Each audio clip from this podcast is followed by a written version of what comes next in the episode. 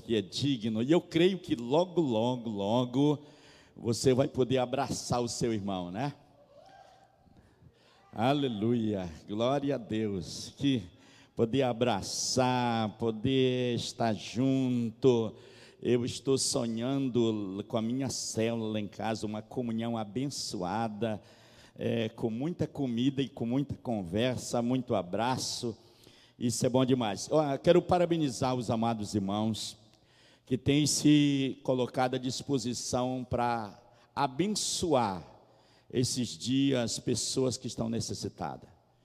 E graças a Deus, Deus tem abençoado e levantado pessoas voluntárias para doar cesta, e tem sido algo muito maravilhoso. Eu louvo a Deus pela vida de cada irmão, de cada irmã que tem se dedicado esse tempo. Hoje mesmo foi entregado várias cestas, ontem também. Então, que bom, isso é maravilhoso demais. Querido, nós estamos aí numa série de ministrações de palavra falando sobre essa área financeira.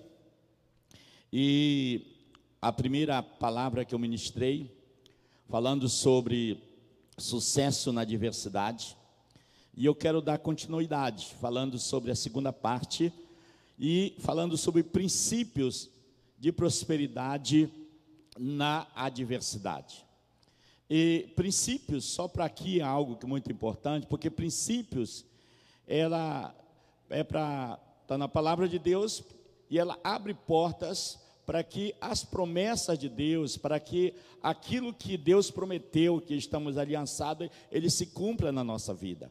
Então, Deus é um Deus que ele estabeleceu princípios, e quando nós obedecemos esses princípios da palavra de Deus, com certeza o milagre é certo na nossa vida.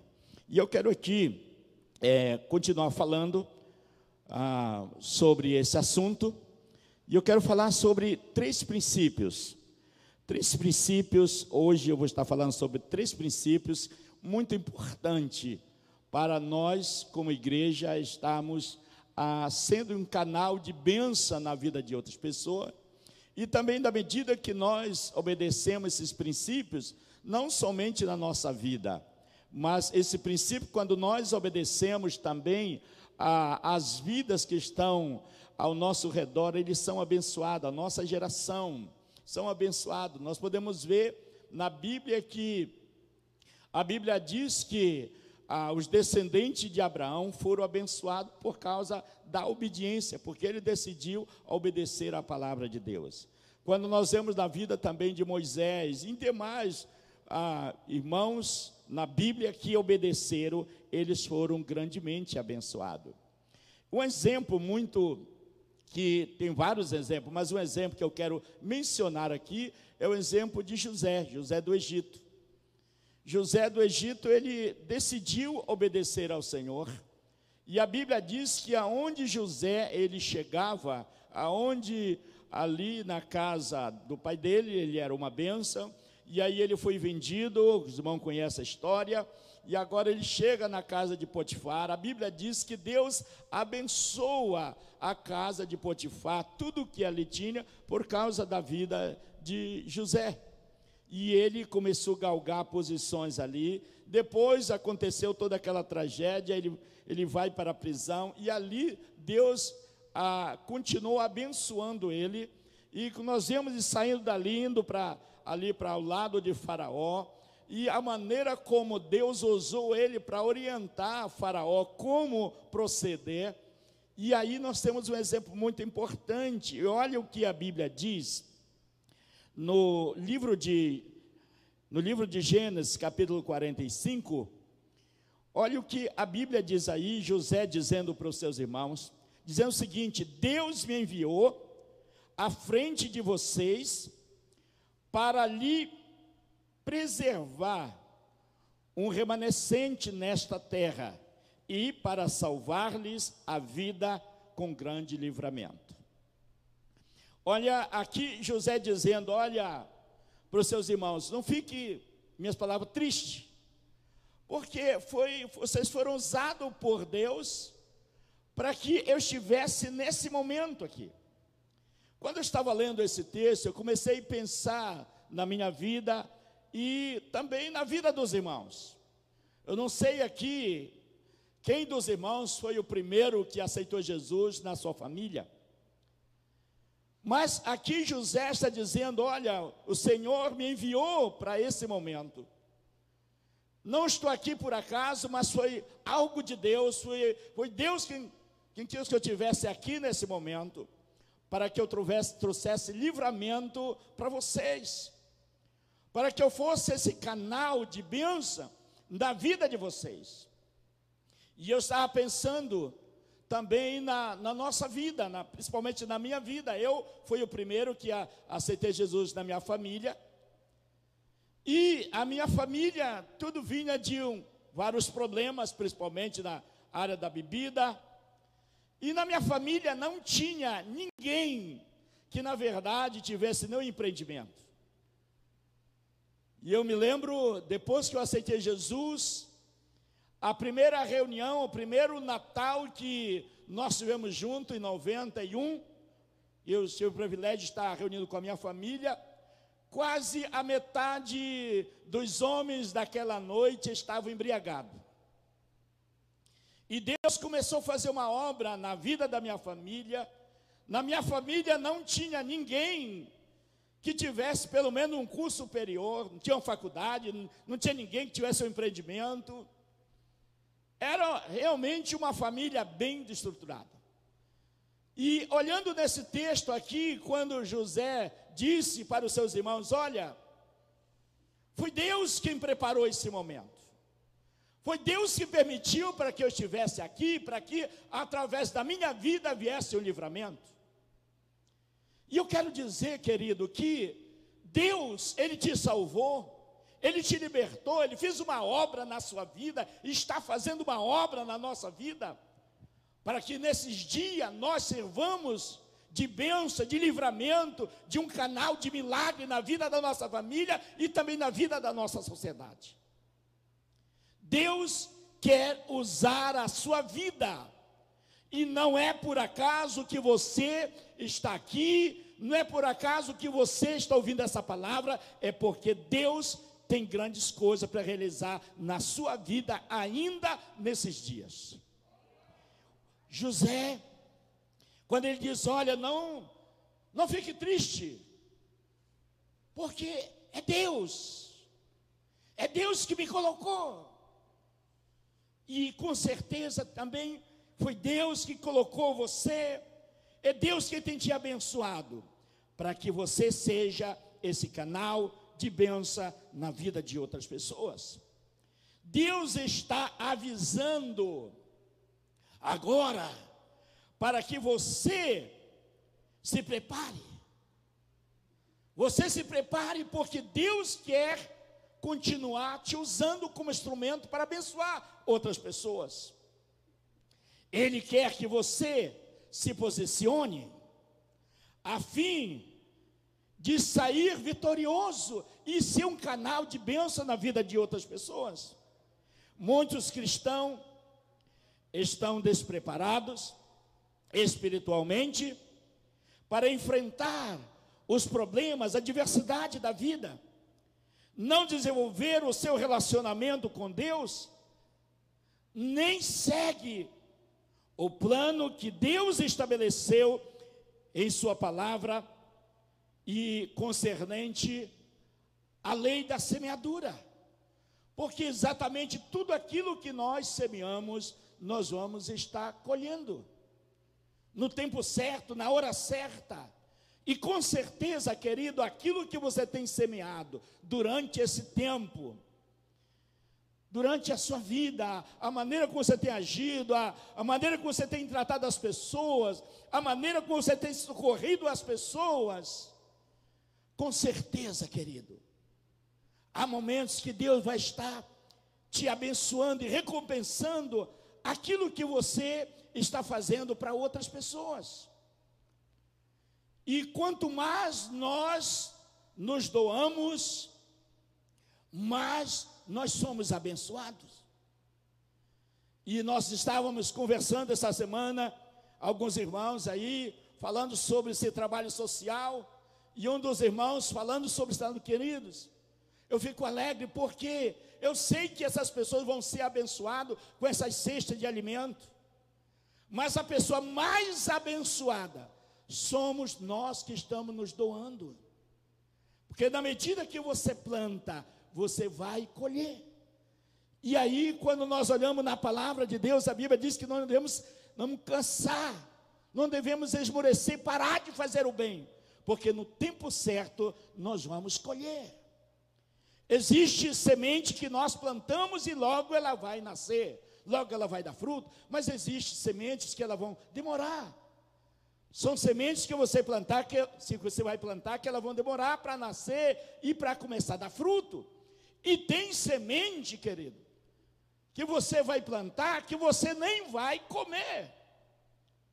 Tem árvore que você vai plantar, semente que você vai plantar que vai se tornar árvore, que você nem vai comer, mas alguém vai se alimentar daquele, daquilo que você plantou. Tem coisa, irmão, que nós que que nós estamos plantando hoje, que nós estamos fazendo hoje, que nós não vamos desfrutar. Nós não vamos desfrutar até da nossa fé, daquilo que nós falamos, daquilo que nós programamos, dos projetos. Tem coisa que nós não vamos desfrutar. Alguns o Senhor vai levar antes que aquilo se torne uma realidade na sua vida. Mas, querido, aquilo que você plantou, aquilo que você falou, aquilo que você direcionou, pessoas vão desfrutar daquilo que você semeou na vida delas. Isso é, é maravilhoso os nossos filhos, nossos netos, nossos bisnetos, a nossa geração. A Bíblia diz que a bênção ela virá até mil gerações. Aquilo que nós estamos fazendo hoje, a nossa descendência vai desfrutar. Aquilo que nós estamos plantando hoje, a nossa geração vai desfrutar. E aqui, querido, quando nós vemos aqui na vida desse homem José, ele falando: Olha, Deus preparou esse momento, me trouxe para cá para trazer livramento na vida de vocês. Não andam em ambiente em obediência à Sua palavra, nem aprenderam a confiar nele, em Deus, para o suprimento das suas necessidades diárias. Chegou a hora de Deus conceder vitória financeira ao seu povo. E é o tempo de prepararmos para o momento que Deus quer usar a sua vida e que também você não vai ser abalado. Como nós podemos estar desfrutando dessas promessas de Deus? Falamos que nós vamos falar sobre alguns princípios. E o primeiro princípio aqui que eu quero conversar, falar com os irmãos, é o princípio daqui que Deus é a sua fonte de suprimento. Deus é a minha fonte de suprimento. Deus é a sua fonte do seu suprimento tudo vem dele. Jesus disse: Olha, quando ele disse: Olha, sem mim nada podeis fazer. Querido, quando nós entendemos que em Deus é a nossa fonte do nosso suprimento em todas as áreas da nossa vida, nós vamos nos aproximar mais, querer conhecer mais, querer ter mais intimidade com Ele. E aqui, querido, olha aqui o que a Bíblia diz, num texto bem conhecido, o Salmo 23, quando ele diz: O Senhor é o meu pastor. Ele não diz: O Senhor é o pastor do meu vizinho.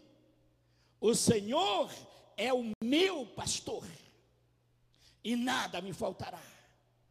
Então, irmão, quando nós temos esse entendimento, que Ele é o meu pastor, que Ele cuida de mim, Ele é a fonte do meu suprimento, Ele vai suprir as minhas e as suas necessidades. Ele vai abençoar, nós vamos descansar nele e o milagre vai acontecer. Deus não espera que você e eu se apoie em nossos recursos meramente humanos. Isso é muito bom.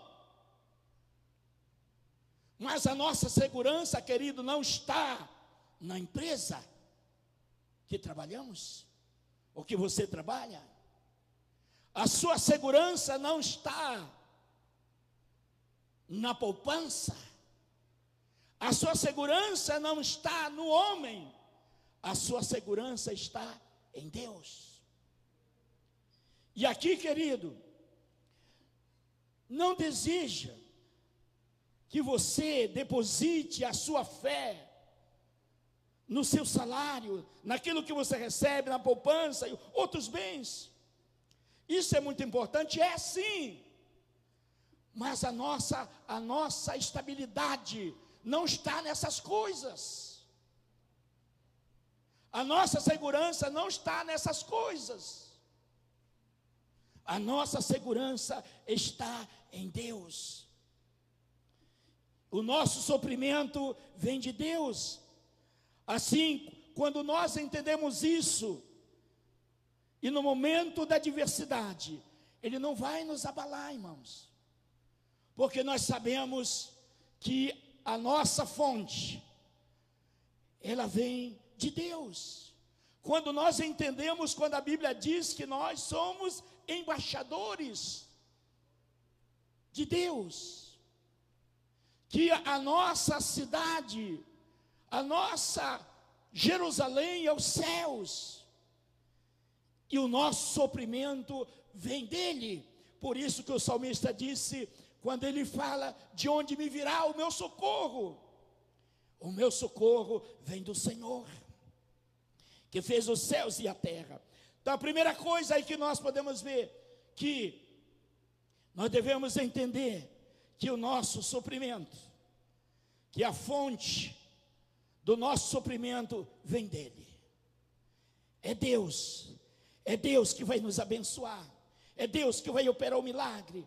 Olha o que a Bíblia diz em Deuteronômio capítulo 8, versículo 18, quando diz: Lembra-se do Senhor, seu Deus, pois é Ele que lhe dá capacidade sabedoria de produzir riqueza, confirmando a aliança que jurou aos seus antepassados, conforme se vê hoje. Deus falando para o povo de Israel e falando para nós.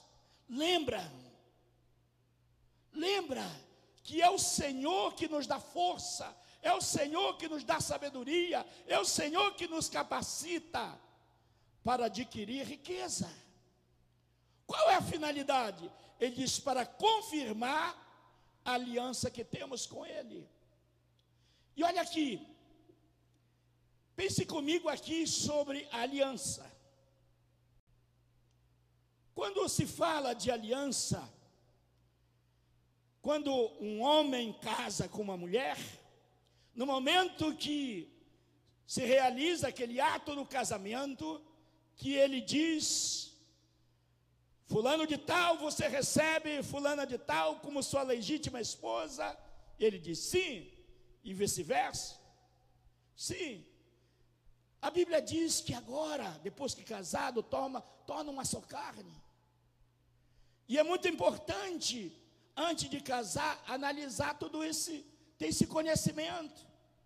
Porque na medida que alguém casou, ele casou com aquele homem, mas ele casou também com as dívidas daquele homem. Ele, ele casou também com os problemas daquele homem. ou com os problemas daquela mulher. Mas aqui, irmãos, quando ele fala de aliança, não está falando que nós aliançamos com Deus e, e aliançamos com os problemas dele, não. A Bíblia diz em Romanos que nós somos filho, herdeiro e co-herdeiro com Cristo. Tudo que é de Cristo é meu também. E a Bíblia diz que Ele é o dono da riqueza, dono do ouro e dono da prata. Então, querido, aqui Deus está falando para Moisés: lembra que é o Senhor que te capacita para adquirir riqueza, para confirmar, para lembrar que você tem uma aliança com Ele. Uma aliança com Ele. Então, querido, isso daqui é importante. Você entender isso. Que Deus é a sua fonte de suprimento. Você está aliançado com Ele. Não se fie em seus eh, limitados recursos. Lembre-se de que Deus lhe dará a capacidade para adquirir riqueza. É Ele que te capacita para prosperar, para ser abençoado. Não olhe para o homem. Lembre-se que é Deus que é a fonte do seu suprimento. Ele vai usar sim, lá a empresa que você trabalha. Tem um texto que eu gosto, que é lá no livro de Eclesiastes, capítulo 2, versículo 26, que a Bíblia diz que ao pecador, no final do versículo, a Bíblia diz que ele dá trabalho para abençoar aqueles que amam Ele. A Bíblia diz nesse texto que ele abençoa aquele homem para que ele possa abençoar aqueles que temem, que honram e que amam ao Senhor. E aqui, irmãos, todas essas coisas são muito importantes. Deus, ele vai usar sim, mas não confie, não se estribe nessas coisas, sabendo que tudo vem dele, ele que te abençoa. O segundo, segundo princípio aí, Primeiro princípio é que Deus é a fonte do seu suprimento. Vem dele. Aquilo que você precisa, ele tem para te dar. Ele tem para te abençoar. E o segundo princípio, que fortaleça os laços de sua aliança com Deus.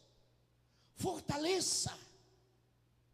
Voltando aqui à história do casamento. Tudo bem, eu sempre digo, pode ser o homem, o pastor mais ungido que realize o casamento de uma pessoa. Mas isso não vai garantir que eles vão chegar até o final da vida juntos. Por quê? Porque há princípios. Há papel do homem para ele fazer no seu casamento e há papel da mulher também para ela cumprir no casamento. Aqui também, quando nós temos uma aliança com o Senhor, temos aqui, nessa aliança, temos a nossa responsabilidade. Então, aqui, querido, fortaleça os laços da sua aliança com Deus. Como é que você vai fortalecer? Claro, conhecendo a palavra de Deus obedecendo a palavra de Deus. E um dos textos que nós podemos ver aí é lá no livro de Deuteronômio, capítulo 28. A prosperidade e a força dos israelitas não dependia da sua aliança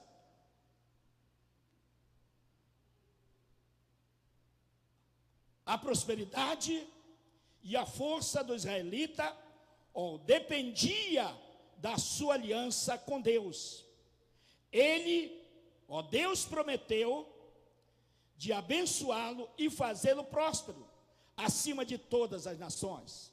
E aí no versículo 1 do capítulo 28 ele diz: Se vocês obedecerem fielmente ao Senhor, o seu Deus, e seguirem cuidadosamente todos os seus mandamentos que hoje lhe dou, o Senhor, o seu Deus, os colocará muito acima de todas as nações da terra.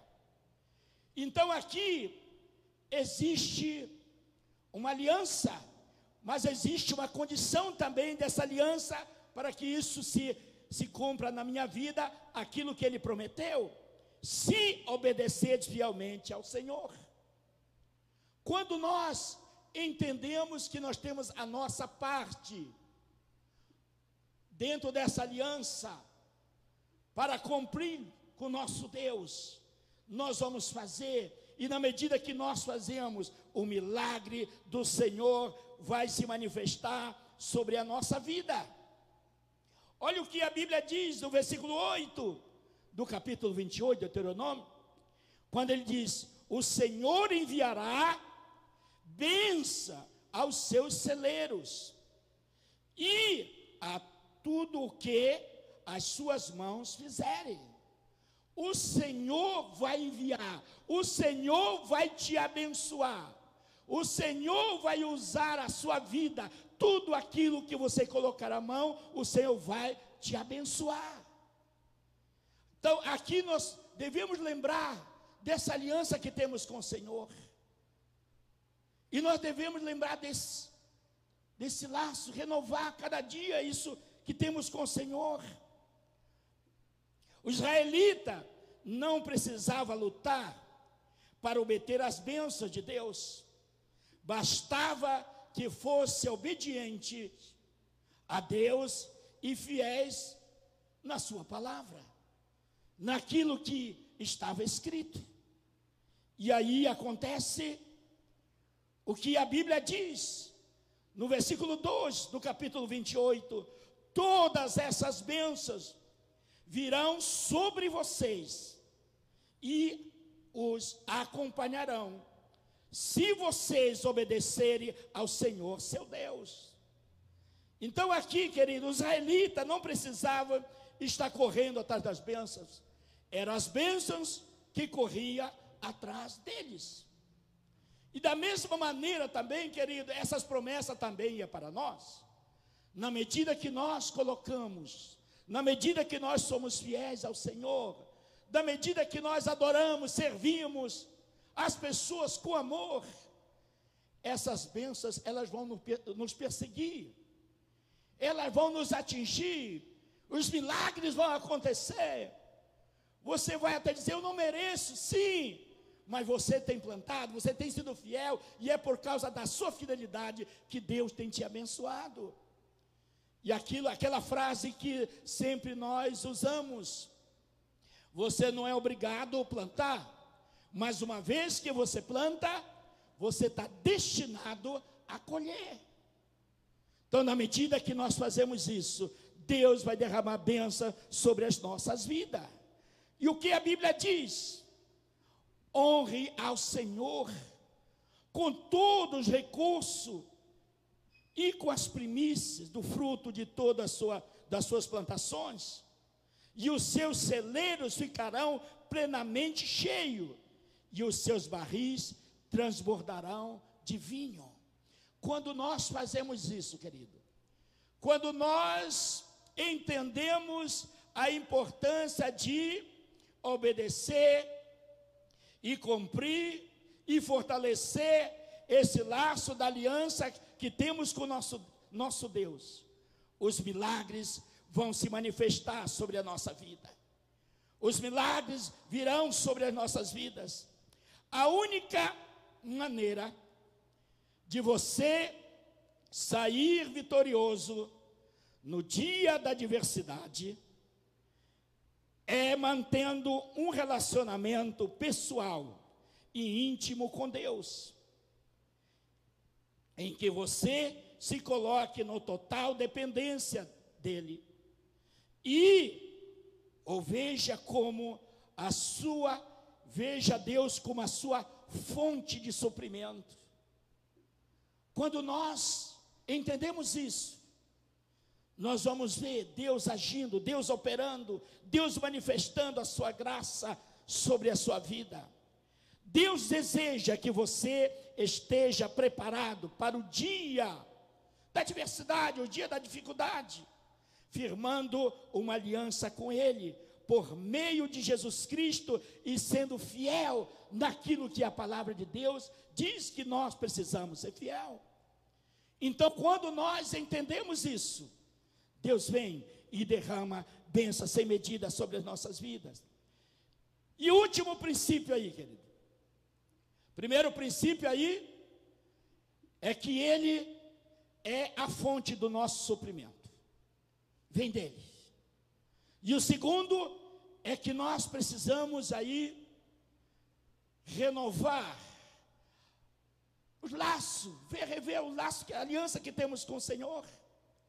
Aquilo que temos com o Senhor. E o último aí é fuja das limitações. Muitas vezes a dificuldade, a luta, ela faz com que a gente não seja abençoado. Muitas vezes é aquela frase que sempre a gente usa, ah, eu não dou, é porque eu não tenho. Mas na verdade, eu não tenho, é porque eu não dou. Porque é uma lei da semeadura. E sempre quando nós podemos, vemos na Bíblia os grandes milagres, aconteceram com pessoas que não tinham muito, tinham pouco, mas eles foram fiéis naquele pouco. E aqui, querido, fuja das limitações. O povo de Deus, nesses dias, precisa viver a experiência do que a Bíblia diz: nem só de pão viverá o homem, mas de toda palavra que procede da boca de Deus. Não só de pão, nós vivemos, mas daquilo que vem da boca de Deus, das promessas de Deus. Quando nós acreditamos, quando nós cremos e nós tomamos posse da palavra de Deus, o milagre acontece na nossa vida. E aqui, querido, a Bíblia diz: dei e lhe será dado.